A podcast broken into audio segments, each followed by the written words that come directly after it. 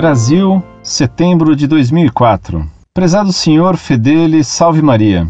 Acredito que o senhor esteja muito ocupado, motivo pelo qual não respondeu meu último e-mail. Mas nesse e-mail tenho coisa importante para tratar. Acontece que eu reescrevi para a Frente Universitária Lepanto, especificamente para o senhor Frederico Viotti. Já tinha lhe contado que há algum tempo tinha escrito uma carta para esse senhor perguntando coisas a seu respeito, a respeito do senhor Orlando Fedeli, e ele nunca tinha respondido. Agora respondeu por e-mail e vou copiar o e-mail dele para que o senhor possa me dar um parecer. A resposta dele foi a seguinte: é preciso ter presente que qualquer entidade que é combativa acaba sendo combatida. E não poderia ser diferente em um mundo como o nosso. O professor Fedeli é um apóstata, entre aspas, da TFP, que, após sair da entidade, passou a caluniá-la. A acusação que ele fez não poderia ser mais absurda de que a TFP colocou o Dr. Plínio no lugar de Nosso Senhor e a dona Lucília, mãe do Dr. Plínio, no lugar de Nossa Senhora. Os argumentos dele se reduzem a isso. Para provar seus devaneios, ele vem com histórias de sociedade secreta ou iniciática de culto ao Dr. Plínio. Aliás, essa acusação de sociedade secreta ele costuma usar contra vários outros grupos que não acreditam em suas teses teológicas gnósticas ou antignósticas, como ele prefere dizer. Fatos isolados e que não representam a TFP ou que foram por ela combatidos, pouco importando essa diferenciação para o Fedele. Ora, Qualquer pessoa que tenha contato com a TFP sabe bem que essas acusações não são verdadeiras. Ademais, após a morte do Dr. Plínio, os argumentos dele acabam caindo no vazio, já que a sociedade secreta e iniciática exigiria a presença da pessoa cultuada. No fundo, digo minha opinião particular, pois não conheci o professor Fedeli ele queria ser uma pessoa de grande prestígio interno dentro da TFP. O problema é que, apesar de ser inteligente, ele não tinha um temperamento muito acessível.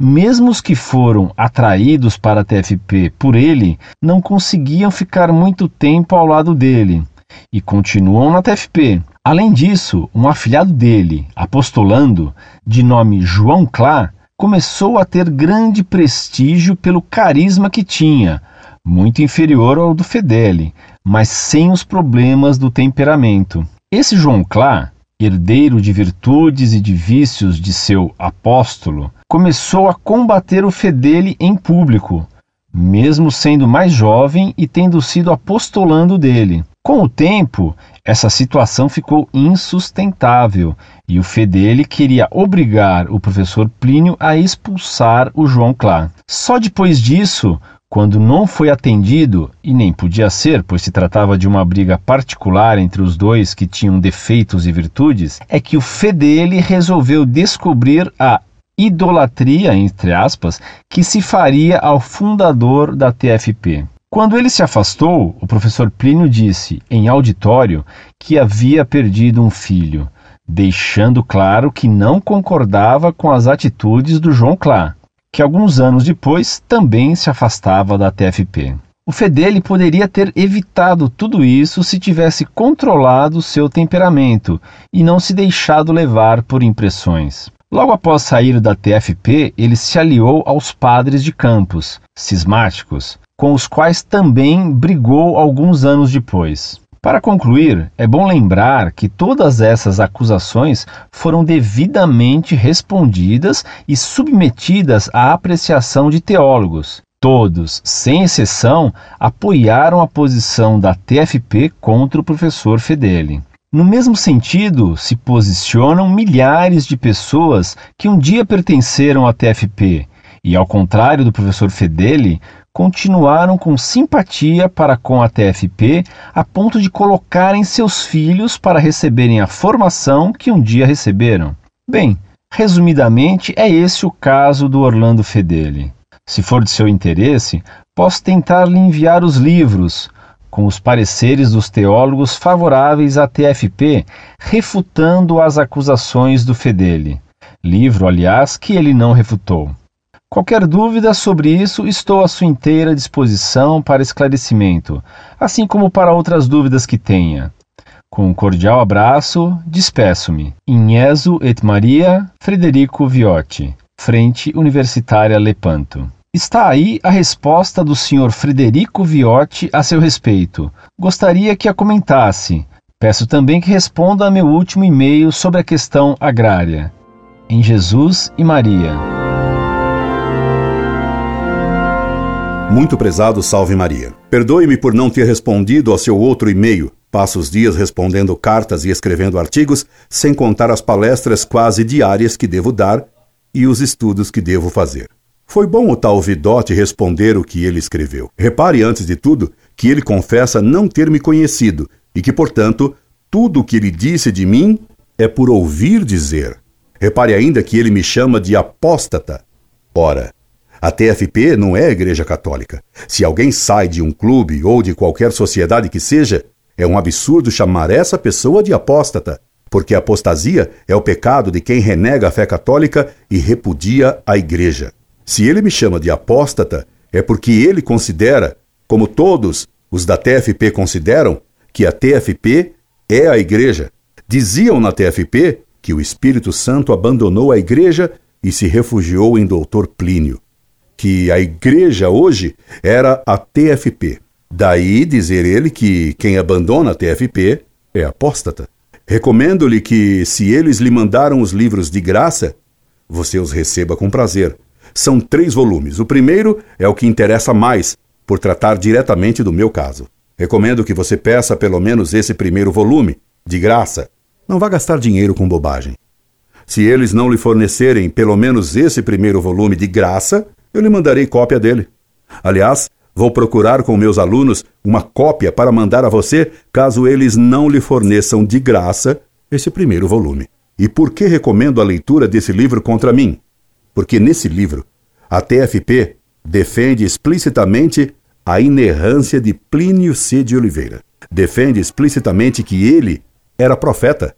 Defende explicitamente o culto de Dulia que eles prestavam a doutor Plínio e a dona Lucília, culto que até então eles negavam. Confessam que alguns acreditavam que doutor Plínio não morreria, mas seria levado à montanha dos profetas, uma montanha da qual se fala em livros e cultos gnósticos, porque ele estava no nível de Enoque e de Santo Elias. Confessam que usavam restrições mentais, mentiras, para me enganar, falsificaram as cartas que eu havia mandado ao doutor Plínio e etc. Escrevi um livro sobre o que se passava na TFP, por trás do estandarte, a sempre viva, a seita secreta da TFP, mas não consegui publicá-lo porque sempre fui pobre e não tenho os recursos milionários da TFP. Publiquei um capítulo do livro que trata do culto a Dr. Plínio. Basta ler esse capítulo para ver o delírio do culto a esse falso profeta. Mandar-lhe-ei xerox desse capítulo. Quem atiçava o João Clá contra mim era o próprio Dr. Plínio, que dizia do João Esconamilho Cladias: Onde está o meu João com seus olhos redondos e andaluzes? Agora, a TFP se lembrou que o Esconamilho foi meu aluno no colegial, mas esconde que ele foi o discípulo perfeito e preferidinho de Dr. Plínio, que dizia aceitar qualquer acordo comigo, desde que não se toque no meu João. Foi por causa desse prestígio de discípulo preferido do profeta, que João Esconamilho Cladias conseguiu separar da TFP mais de três quartos de seus efetivos, formando a tal associação dos arautos do terceiro milênio, ou do Apocalipse. O mais do que diz o Viotti são fofocas que ele ouviu. Eles me acusam de querer substituir Dr. Plínio, de invejar o João, de invejar Dr. Plínio, de ser orgulhoso, Acusações puramente subjetivas para ocultar as acusações documentadas que fazia contra eles, de terem uma doutrina contra o casamento, baseada nas doutrinas gnósticas de Ana Catarina Emmerich, que eles defenderam com unhas, dentes, calúnias, restrições mentais e intrigas. Dei inúmeras entrevistas a jornais, revistas e TV, refutando o que a TFP dizia. Houve uma polêmica pública na Folha de São Paulo entre Dr. Plínio e minha pessoa. Ele pagava manifestos enormes contra mim. Eu respondia por meio de cartas curtas, por não ter dinheiro para publicar nada. E ele saiu esmagado e ridicularizado. Você vindo a São Paulo, mostrar-lhe-ei toda a documentação que tenho e que é imensa. Você deve ter lido minha carta anti-romântica no site Monfort. Por ela, você pode vislumbrar a mentalidade romântica de Dr. Plínio e da TFP. Viotti lhe diz que uma sociedade secreta feita para cultuar um homem desapareceria depois da morte dele. Isso é uma tolice. É exatamente assim que nascem as seitas. Se você buscar na internet o site dos tribunais de Goiás e de Mato Grosso e procurar o nome de Martim Afonso Xavier da Silveira, que foi eremita importante da TFP, dirigente da TFP na França e é irmão dos diretores da TFP, verá o que valem essas pessoas. Veja quantos processos ele responde por problemas financeiros. Vou pedir que lhe mandem uma cópia da polêmica que o Vidotti teve com Rogério Pazetti, na qual se debateram esses problemas, e o Vidotti e a TFP saíram tremendamente mal. Caso você tenha qualquer dúvida, escreva-me. Incorde e sempre, Orlando Fedeli.